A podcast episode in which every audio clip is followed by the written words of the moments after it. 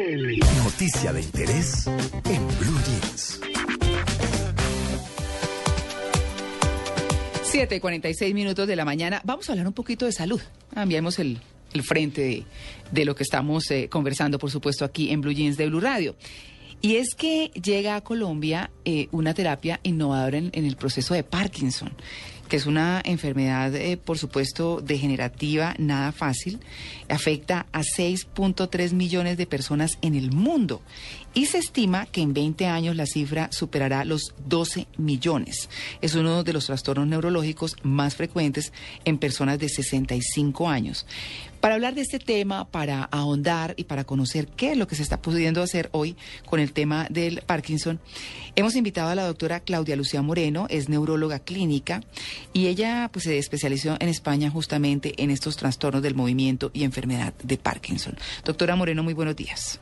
Buenos días, ¿cómo estás? Bien, bueno, para quienes nos escuchan y están interesados en conocer qué es lo novedoso eh, para quienes sufren Parkinson, para el manejo, digamos, de esta enfermedad?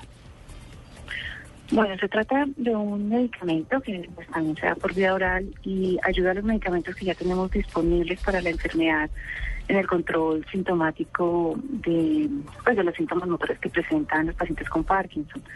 Pero parece que también tiene cierto efecto en el antecedor de la enfermedad. Esto eh, pues está en estudio, pero todos los estudios indican que sí, que sí nos ayudaría un poco a retrasar un poco la progresión de la enfermedad. Ah, retrasar es ese proceso como de degeneramiento. Sí, si bien no es curar ni es neuroproteger, eh, los estudios apuntan a que hace que los pacientes vayan con una evolución un poco más lenta a lo que vemos normalmente.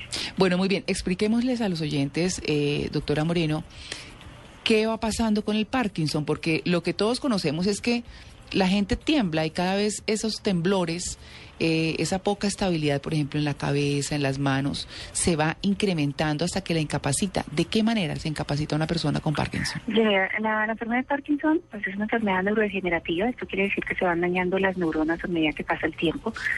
Se caracteriza básicamente por eh, lentitud motora, temblor y rigidez. Algunos pacientes no tiemblan, eso es importante decirlo, no solo todos los pacientes que tienen Parkinson tiemblan y no todas las personas que tiemblan tienen Parkinson. Ah, eso sí no sabíamos. Sí. Porque uno pensaba que esa era como la característica principal, ¿no? No, la mayor parte de los pacientes se tiemblan, pero hay un porcentaje pequeño que, que no tiembla, que es el que llamamos Parkinson rígido asimétrico, evidentemente, o que el es el, el síntoma principal, la rigidez y la lentitud motora. Eh, en estos pacientes al comienzo de la enfermedad usualmente responden muy bien a los medicamentos, tienen como una luna de miel de su enfermedad y pueden hacer una vida completamente normal.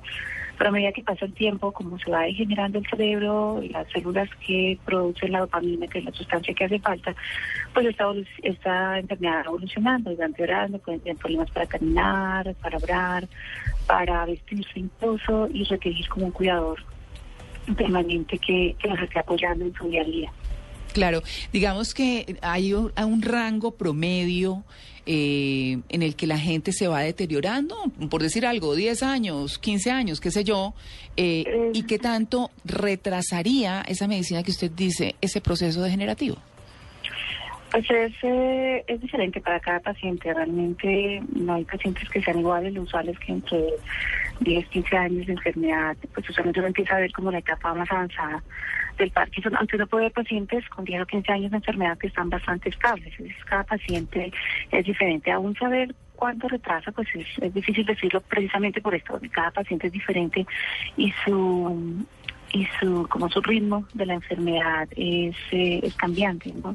Claro. ¿Se conocen eh, las causas por las que aparece la, la enfermedad? ¿Hay algún tipo de, de predisposición, algún tipo de, de características que, que puedan eh, estudiarse, que puedan producir la enfermedad?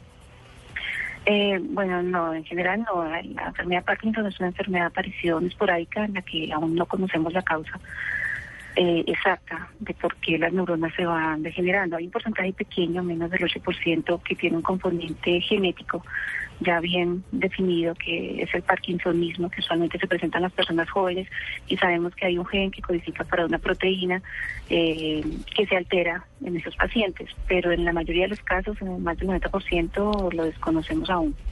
Bueno, pues ahí está el planteamiento. Noticias buenas para quienes sufren de Parkinson y para quienes no. Eh, pues si en algún momento se vieran afectadas por esta enfermedad, pues ya hay posibilidades de que por lo menos ese proceso degenerativo se demore. Qué complicado, ¿no? Este tema de la salud es, lo sorprende a uno todo el tiempo.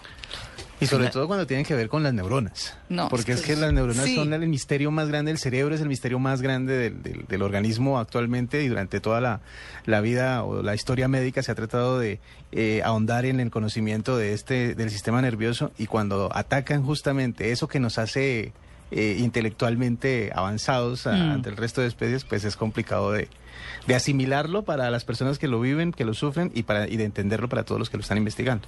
Justamente eso quería preguntarle, doctora.